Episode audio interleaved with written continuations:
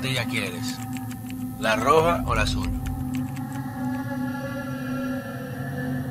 Señores, bienvenidos a esta entrega de este su canal de YouTube, Pedro Manuel Casals, el cuarto bate. Recuerden siempre suscribirse y encender la campanita para que lleguen los mensajes directamente, los videos, dejarnos las críticas, las sugerencias, todo aquello que nos ayude a mejorar la calidad del contenido alternativo que desde esta plataforma con mucho amor, determinación y esfuerzo llevamos cada día a ustedes y que nos permite estar en contacto directo, que es lo más importante eh, para nosotros y para poder continuar siempre el esquema de información que llevamos de manera alternativa sin tener que responder a grandes intereses o corporaciones o esa eh, narrativa mediática tradicional que impone sus ideologías antes que los hechos.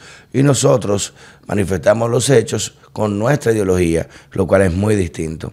Miren, quiero agradecer principalmente eh, al doctor Iván Gatón, mi profesor, uno de los hombres que, me da el placer de contar con su amistad y me, me, enorgullece tener compartir nacionalidad con un dominicano de su categoría y sapiencia y quien es la persona que públicamente, sin ningún tipo de recelo, admito que admiro bastante, se lo he dicho en su cara, por, por, por todo lo que ese señor tiene amueblado en su cabeza, que algún día, quizás con este hábito, este es el mejor regalo que se le puede a un amigo, pudiéramos llegar a ese nivel.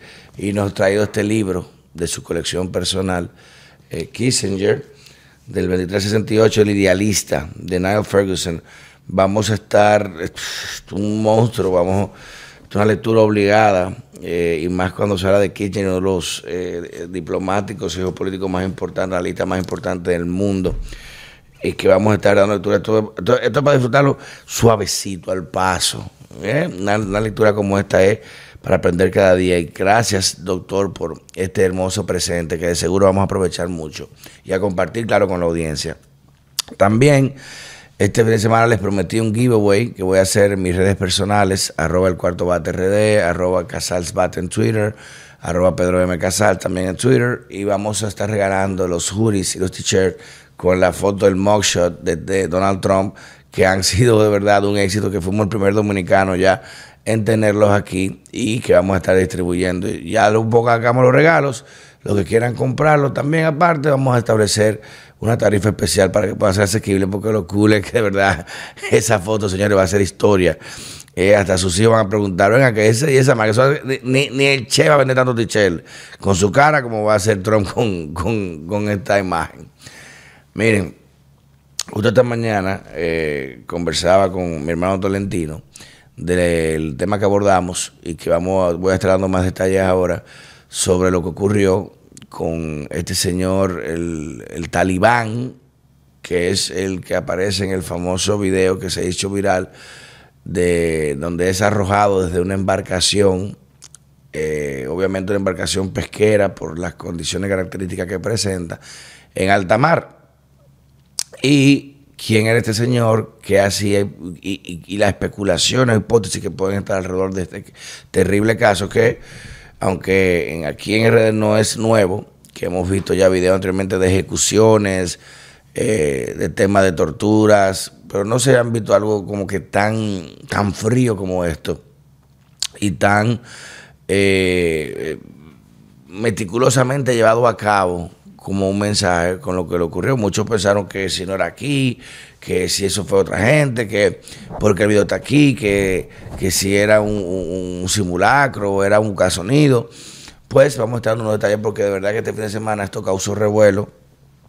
Incluso también eh, eh, en otro video que luego se desmintió que había sido una película, que sí esto, pero lo que se pudo investigar en este caso, y que es más delicado de lo que se piensa, es de cómo ya el, el, negocio transnacional del tráfico de drogas está teniendo una presencia, yo lo había advertido hace mucho, estructural en el Caribe, principalmente en las islas, porque recordemos que desde aquí República Dominicana es el mayor puente de drogas hacia el exterior y es un negocio prácticamente controlado.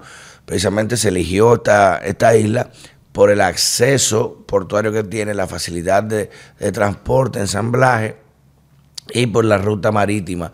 Además de que luego del plan Mérida, que siempre hemos hablado entre México, Canadá y Estados Unidos, para evitar el grave trasiego a través de la frontera y la violencia se hizo a través de aquí para tener una mayor supervisión de las rutas y que tanto llegue la droga a Europa como a Estados Unidos de manera supervisada, no se cuele por ahí un terrorista, un arma de destrucción masiva, un arma química, que es lo que busca el organismo de seguridad en Estados Unidos, no detener la droga, porque la droga es el gran negocio. Mientras la droga, yo lo he dicho siempre, mientras la droga se venda en dólares, mientras los kilos se vendan en dólares, ese negocio no va a parar nunca. Y menos ahora que los BRICS eh, ya están empezando eh, a, hacer las compras de materias primas y derivados en sus monedas nacionales. Por primera vez en décadas, eh, me atrevo a decir más de 50, 70 años, la India acaba de comprar petróleo en rupíes, o sea, en su moneda nacional y no en dólares. Esos BRICS, ese nuevo grupo económico, conjuntamente con el de Euroasia, lo que están es tratando de desplazar o quitar fuerza al dólar y establecer un mecanismo de comercio interno entre ellos en sus monedas nacionales para poder crear un nuevo orden económico. Y yo lo había advertido hace mucho y puede que le dé su resultado. Mucha gente relajando. Yo, bueno, la India empezó a vender petróleo, comprar petróleo en rupees. ¿Será que necesita más libertad, more freedom? Eh, eh, relajando como Irak. De que será que eh, Irak, tú quieres vender, coño, petróleo en euros Vamos a buscar la libertad de Irak. La guerra para Freedom of Irak, a libertar Irak. Ahorita quieren libertar a la India por atreverse a cuestionar o a desplazar el dólar. Pues mientras la droga y los kilos se, vendan en dólares, ese negocio será prácticamente interminable. Entonces, a raíz de eso que se establecen las condiciones para que sea a través de República Dominicana, de esta isla, que puedan salir la mayoría de cargamentos hacia Europa y Estados Unidos y así tener el control de las rutas y la supervisión. Pero eso conlleva también la instalación de sucursales o clanes en nuestro país de esas estructuras que dejan vestigios de violencia como esto. Pues este señor que tiene varias nacionalidades porque tiene identidad dominicana, como un tal Furcar, tiene también su, cédula venezolana, que mi hermano Tolentino la dio esta mañana con su identidad, y también tiene colombiana. Mucha gente la creía colombiano, que lo conocían en tal lado, que esto, pero realmente él es venezolano, nacido en estado de Sucre. Y se hizo vida, tanto en Colombia como aquí en República Dominicana, en Bonao, he entendido que mismo, y una persona que muy conocida, decían que un hombre muy pasivo, esto, pero mucha gente conocía en qué estaba metido el negocio. Y él empieza, como lo hablé esta mañana, eh, haciendo lo que son las entregas por encargo. Dígase que mm, eh, organizó varias embarcaciones pesqueras. Recuerden que la mayoría de estos cargamentos, así como se utilizan las lanchas eh, rápidas de, pescadores para hacer los transportes o las denominadas yolas, para llevar la gente a Puerto Rico, a tal lado, esa misma gente no nada más lleva personas, llevan droga, llevan dinero, o van cuando te tiran a la gente allá porque recogen droga para acá o traen dinero para acá. O sea que se utilizan estas embarcaciones primero por la facilidad de maniobrabilidad que tienen, que no son grandes embarcaciones que pueden ya verse más o detectarse más en un radar o, más visibilidad usualmente son pequeñas yolitas que, con grandes motores, precisamente para eso, para maniobrar rápidamente. Recuerden, como le decían a Figueroa Agosto, el lobo del mar, por conocer las rutas y todo. Ese tipo viajaba con GPS de mano y le daba para allá y se conocía como si fuera una carretera. El que, eh, eh, eh, el que sabe cómo se manejan esos pescadores, que salen a las 5 o 4 de la mañana a pescar y se van lejísimos y vuelven, saben que ellos tienen sus rutas marítimas y uno no lo entiende. Pero ¿cómo te fuiste por aquí? Porque usted en alta mar Tú ves que, bueno, a tantos kilómetros a la izquierda, no hay un güey que. en la próxima esquina a la derecha. No, hay que tener una trazabilidad. Y por eso tuve que, hasta la terminología de, distancia, de velocidad es diferente, son nudos, es milla náutica y todo esto para saber cómo desenvolverse, en qué punto entrar, salir, con la marea está alta, está baja, por dónde bajar, por qué momento bajar, qué hora es mejor, si en la noche la marea sube, si en la mañana está más baja. Todo eso se calcula. Pues este señor parece que tenía mucha expertise, al igual que otros, en esta maniobrabilidad y en las rutas entre islas principalmente. Y se habla de que él era el principal suplidor, o suplidor en el sentido no de, productor, sino de distribución de cocaína o, perico, como le dicen, a la isla Tórtola, a la isla de Antigua, Martinica, todas estas islas del Caribe, y que de allá cuando entregaba la droga, traía el dinero para acá, República Dominicana, y de aquí entonces se lavaba el dinero para pagarlos tanto a Venezuela como a Colombia y a otras estructuras. Y parece ser que este señor ya eh, había tenido eh, un tiempo, porque recuerden que en el narcotráfico, tú, no llegas, que llegué yo, eh, yo voy a ser el mejor distribuidor, yo, entrego tantos kilos a tanto, tú lo traes a cada kilo a, a 2.000, a 3.000, yo voy a traer a 1.500, 2.000 eh, para ser más competitivo y te van a dar 100 kilos de una vez para que lo traiga. Este negocio usualmente se vale por lo que es el, public credit o, reputación pública de que alguien te refiera. Yo no puedo llegar de que, ven acá, ¿quién tiene kilos para yo mover? Eh, dígame, ¿cómo lo hacemos? No. Usualmente, si Rocco tiene 500 kilos, que lo tiene en Venezuela y no tiene cómo traerlo para acá, él con la misma gente del negocio y estar llegado, y ven acá, ¿tú tienes alguien que te transporte? ¿Cuál el transporte? ¿Cuándo te cobra el transporte tuyo? Bueno, ¿tienes los barcos? No, tú pones el barco, no. Eh, hay que, ¿Dónde se preña? ¿Dónde lo ponemos? ¿Dónde recojo? ¿Dónde entrego? Y es un negocio muy, muy delicado. Recuerden, incluso vi una entrevista que el mismo Rock me puso el otro día, de lo que era el esposo Georgina Duluc, que, el, el, boricua, que habló de su experiencia, que venía a hacer su primera operación, y, y notó que la venía estaba chivo, que tú llamas, no contesta, porque todo ese negocio Ah, como es de boca, tú no firmas un contrato, me van a al lado, eh, firmar el contrato, tal hora que llegar. No, eso es de boca.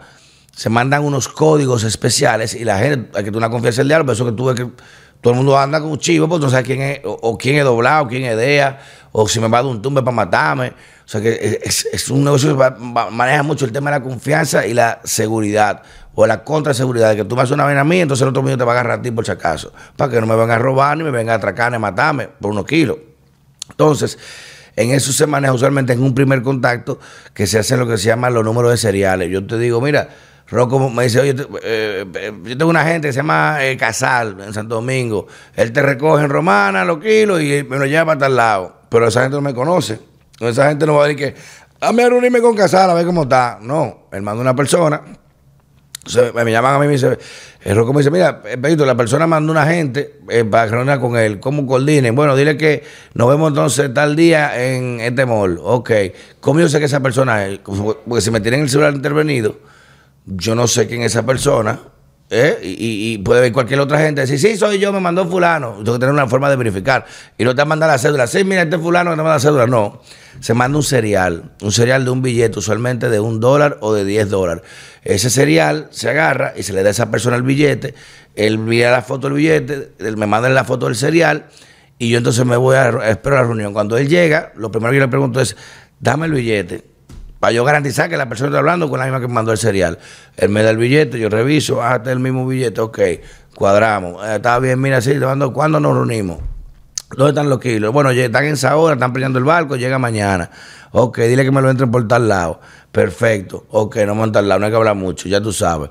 Nos vemos, entonces el día en, eh, eh, en la recogida, yo voy. Cuando él tiene esa persona, te entrego, ahí le doy otro billete. Yo recibo, mira, estos kilos son tanto, tanto, tanto, contado. Mira, recibí tanto. Él manda a confirmar, ya recibió. Lo de mi billete a él que recibí. El billete que me entregó está entregado, ya recibimos.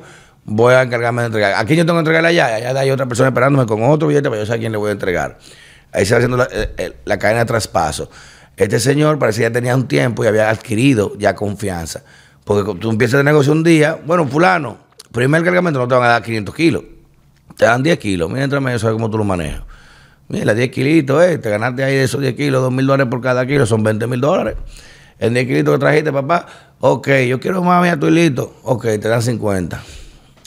Te dan 100, tú vas, tú vas adquiriendo ya categoría. Entonces ya tú sabes que ya te van llamando. En vez de tú llamar, estoy listo, te llaman. Mira, tengo tanto, ¿quién, eh, ¿quién lo busca? ¿Usted está dispuesto? Ah, no, mire, tengo que cargarme de otra gente, no puedo, ya yo me calenté este mes, déjame enfriarme, la gente mía no puede ahora y allá tú eres parte de un círculo de distribuidores que te utilizan. ¿Qué pasa con este señor? Ya él había organizado, parece que varias entregas y tenía incluso una estructura de pescadores. Recuerden, y lo hablé también en el programa, de que eh, aquí hay un, había una situación que se, estaba dando con pecadores de Haití en aguas dominicanas, pecadores dominicanos en aguas de Bahamas, que hasta lo llevaron preso un grupo, ¿no se acuerdan? Y que si pasaban a las aguas peca allá, que si no pecaban aquí. Entonces hay unos códigos de, identificación para saber de dónde la embarcación es, porque la Yola, a diferencia de la lancha, no tiene una bandera. Y que, ah, aquí estamos la, la bandera dominicana. No, son pescadores. Entonces, lo que se establece, por ejemplo, son las coloraciones de las embarcaciones para saber eh, a, qué país o qué región pertenece. Por ejemplo, si lo de la Bahamas, la, embarcación es eh, eh, naranja, la de aquí son azules, la de Haití son blancas, la de estas son morados. O sea, ya tú sabes a qué país pertenece o qué región esa yo la puedo ir a pescar o está escrita. Pues este señor, en uno de esos viajes, que reitero, era de los principales distribuidores de esa cocaína que entregaban en Tórtola, que esa isla es donde, eh, parecemos decir, es el hub financiero del dinero de lavado de ese negocio. Ahí incluso hay dominicanos, lo he dicho, dominicanos, incluso influencers aquí, eh, que estuve denunciando y, y, hablando, que llegaron a ir a, Tórtola a ver si podían traer dinero en grandes cantidades de dólares, porque eso no es que, que hay, eh, a transferir un millón de dólares, no, ahí estamos hablando de decenas de millones de dólares, que incluso hay bóvedas y escaletas que están bajo tierra subterránea, en cuartos fríos, eh, empacadas al vacío, que eso parece de película. Ni los casinos norteamericanos, ni el Banco Central Gringo, una locura lo que hay en Tórtola.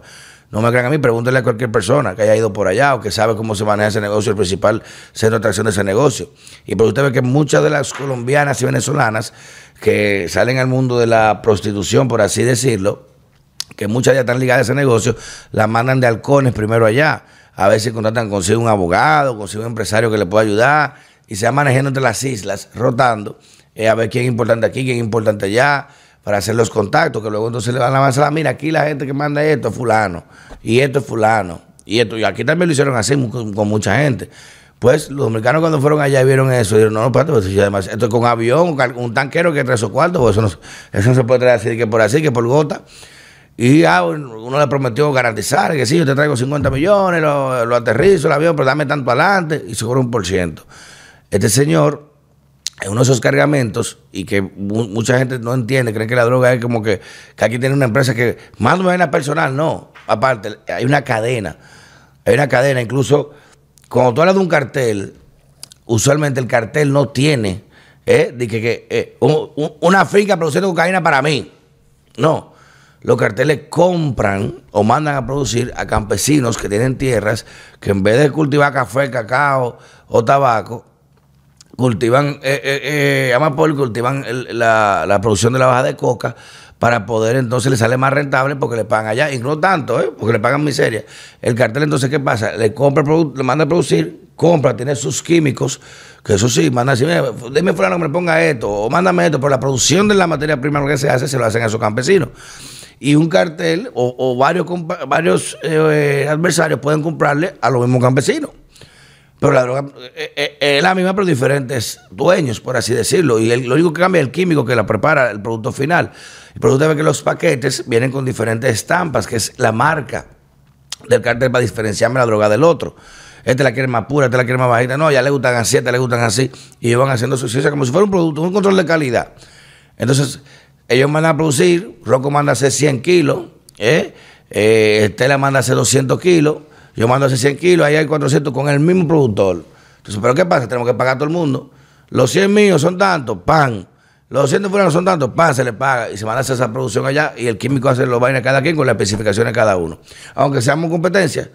Entonces, allá se fabrica, se empaqueta, ¿no es verdad? Ahí pasa la segunda etapa, que ya es el mismo el empaquetado, donde ya cada quien entonces agrega, mira, mi sello, mi vaina, esto. Y entonces después el transporte. El transporte, no, no todos tenemos un barco para transportar ni un avión. Lo que se hace es eso mismo que eh, eh, hacemos como un joint venture, como una, como una cooperativa. Y decimos, ok, mira, eh, este tipo, para el mejor trayendo de, Venezuela o de Colombia para las islas, es este.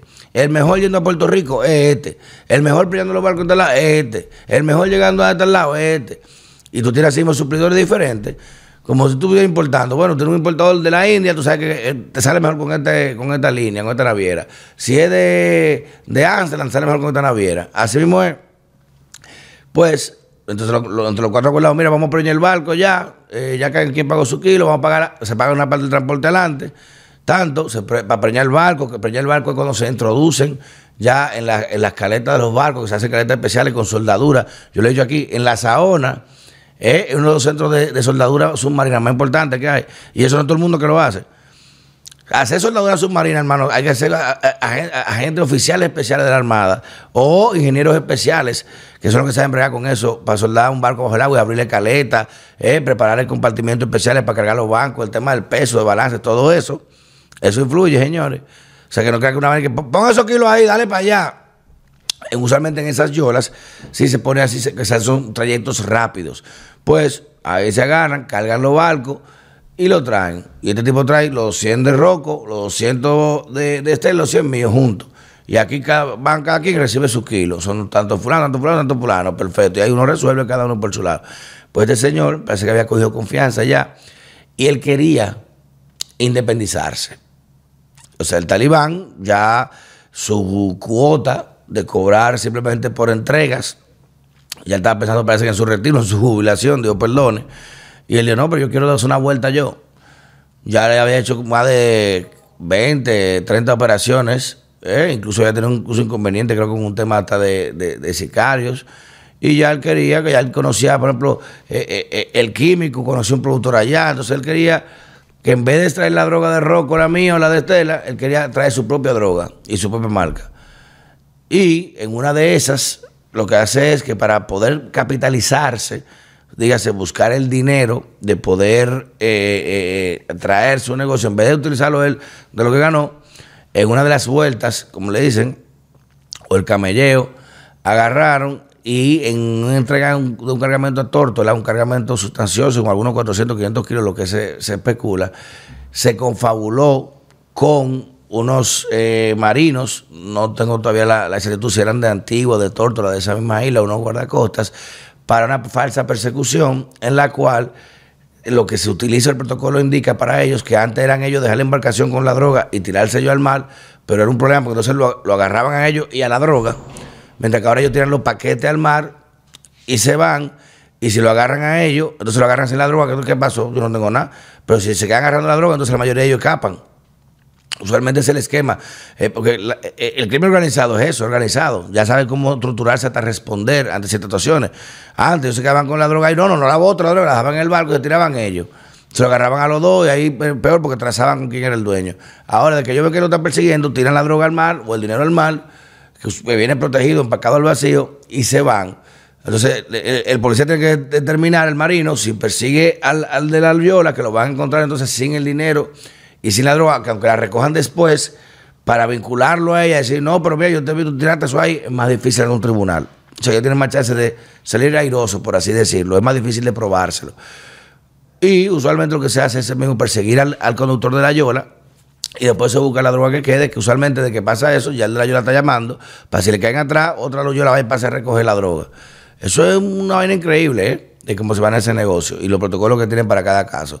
Pero al parecer este señor, reitero, se confabuló, tiró la droga y ya le había recibido el pago de esa entrega y lo que hizo fue que se fue eh, a esconderse, que no, que esa droga desapareció, pero esa droga parece que la recolectaron después y él le cambió el empaquetado para venderla a él. Como si fuera una droga de él que había mandado a hacer allá. Pero no había mandado a pagar ninguna producción. Y ahí la droga ya estaba aquí. O sea, ganó dos veces. Ganó los cuartos eh, de la entrega y aparte de eso, quería ganarse el dinero de la droga, de la venta que iba a hacer. ¿Qué pasa? Ante situaciones normales, cuando pasa algo así, lo que hace el dueño de la droga es que le dice, mira, eh, coño, se te, se te caen 500 kilos, bueno, tú me lo vas a pagar. Yo tengo tres entregas más. Y en vez de pagarte eh, a 2 mil, a 3 mil dólares por cada kilo, te vas a pagar 12 mil y te voy cobrando esto. Porque esa gente no, no, no pierden. Es una droga para ellos, como sea, aunque, aunque, aunque se caigan 500 kilos, como quieras, están ganando por costo de producción y costo de transportación. Entonces le dice, se lo cobra. No le dejan pasar eso. Ay, te cae la policía. Ay, lo siento. No, te lo cobro. Y tiene que trabajar para pagármelo. Pero te dan un plazo, oportunidad y te ponen a trabajar la mala para pagarle su cuarto o pagarle su droga. No te mandan a matar así por así, porque si te matan a ti, pues, pierden ellos, que pierden los kilos, no tienen cómo se lo reponga. Ahora, cuando te mandan a matar por un tema de traición o de lealtad. Y con eso es lo que se vinculó este señor, que al parecer eh, quiso tomar, ya la había visto, estos tigres tan lejos, eh, el primito está en México, el que del Golfo, el otro del Valle, no, esa gente ya tienen confianza en mí, ya yo resuelto, eh, mira que nunca se me ha caído una vuelta, se me cayó esta vez, pero esto fue con esto, a veces me han caído yo resuelto. Lo que él no sabía es que la misma gente que lo ayudó, parece que dentro del grupo de los guardacortes que ayudaron para recoger la droga y, para cambiar después la marca del empaquetado, había gente que ya ellos tenían vinculado con eso y fue que le dijeron, no, estamos aquí recogiendo, es una droga que está, tú sabes, vamos, pero tenemos una disponibilidad para vender esto. ¿Y qué, y sé yo? Eran era este sello, pero vamos a cambiar la hora de esto. Y eso le llegó la información allá, ah, pues este me quiere coger de pendejo, está bien. Y le mandan a la piso de una vez, porque ahí no está en plazo que para que paguen nada, eso es mensaje de una vez. Que, el gato, ¿tú quieres hacer competencia conmigo? Y va a competir conmigo entonces con mi misma droga que ya yo la pagué y te quedaste con los cuartos del, transporte. Ah, no, espérate. Y al parecer, efectivamente, eh, le enviaron un mensaje. Él estaba aquí en el país, el video salió a resurgir ahora, pero tal como dijo Tolentino, no era de ahora. Era un, tema de creo que fue de mediados de julio. Y este señor le mandan a buscar y le dijeron, pues tiene familiares en Venezuela, aunque vivía entre las islas, que ya habían hecho que él le iban a dar piso y que o, a la familia entera se le iban a llevar. Y por eso tuve que, mucha gente dice, no, que él estaba drogado, él tenía un golpe en la cabeza, que el golpe fue contundente, al parecer eso fue eh, para secuestrarlo en ese momento. Y usted ve que él prácticamente acepta su destino, sin patalear, sin pedir por favor, ayúdeme, yo voy a pagar. No, porque él sabía que ya no hay, no en esas circunstancias ya se descubrió al revés, está salvando a sus hijos, o, o cree que está salvando a sus hijos con esa muerte. Y lo que sí preocupa es que miren cómo se este caso, eh, de hace más de un mes, en la vinculación que tenía este señor aquí, la gente que había aquí trabajando y que sabía, y aparte de eso, las otras yolas que tenía disponibilidad para intercambio diario de esos pescados cuadrados. O sea que miren cómo ya está el, el, tema del narcotráfico en este país, que no solamente aquí, sino con el intercambio entre las islas del Caribe y lo que ya se puede mandar a hacer, que te reitero, no es nuevo. Porque aquí mandaron, recuérdense, unos sicarios de Curazao que en casa de campo agarraron y descuartizaron a dos holandeses, literalmente descuartizados, y lo enterraron a Mayor con una retrocavadora y ahí mismo agarraron una pista y se fueron a un avión. O sea que aquí, y, en casa de campo, que son que, que bueno, en alta mar, no, en casa de campo, donde está el, el, muelle G, como el, el, puerto G, que eso es, ya usted sabe lo que pasa todo por ahí, lo que no se supervisa. Sea, pero ya ver este tipo de, incidentes y que la gente lo asumió tan frío, de cómo el tipo tiraron ahí pan, anclado en alta mar para que ni aparezca. Y suele, grabarse eso para mandar la prueba. Mira, ya le dimos para abajo, no aparece. Es un mensaje. Y el, también el mensaje para todo aquel que quiera meterse en el bajo mundo, que entiendan ese negocio, que usted, por más tigre que sea, o por más vaina, Nadie se deja joder con su dinero así. Porque como dicen esos tigres, no, ellos creen que tenemos tanto cuarto por nada. Es por lo que los cojones que hemos tenido que asumir este negocio para que venga un peso a, un pendejo a, cogernos de pendejo. No se le un peso a esa gente, pues esa gente no relaja. Es muy delicado y menos cuando tú tratas de engañarlo de una cosa. Pues una cosa fue que verdad te agarran preso, bueno, ellos lo entienden eso, pero cuando tú tratas de engañarlo, entonces venderle con su propio producto y hacerle competencia, ¿eh? Que esto, poco le hicieron a ese señor. Poco le hicieron a ese señor. Lo que es indudable de verdad es de cómo las redes sociales y cómo eh, esto de, los videos han cambiado la configuración de, dicho negocio y ya todo puede verificarse. Porque en otro momento eso no ni, se sabe nada. Pero de la gente empezó a atar cabos y, la, y, la referencia. Y cómo el señor obtuvo cédula dominicana, eh, nacionalidad dominicana, cómo tenía el ingreso fácil que tenía hay un esquema de complicidad importante que el señor porque nadie trabaja y trae esas operaciones que no es nuevo, tiene tiempo trabajando en ese negocio y entre las islas, le reitero, porque eran en Tortola era donde más era conocido, de allá fue que recibimos la información, ese señor lo conocía prácticamente todo el mundo, la autoridad, todo el mundo allá, por el tema del manejo de dinero de droga, y que como allá no se puede que trabajar eh, dinero por banco, él, trae, él lleva la droga y traía el dinero. Y todos lo sabían, y era intocable. Y miren cómo terminó. Cambio fuera.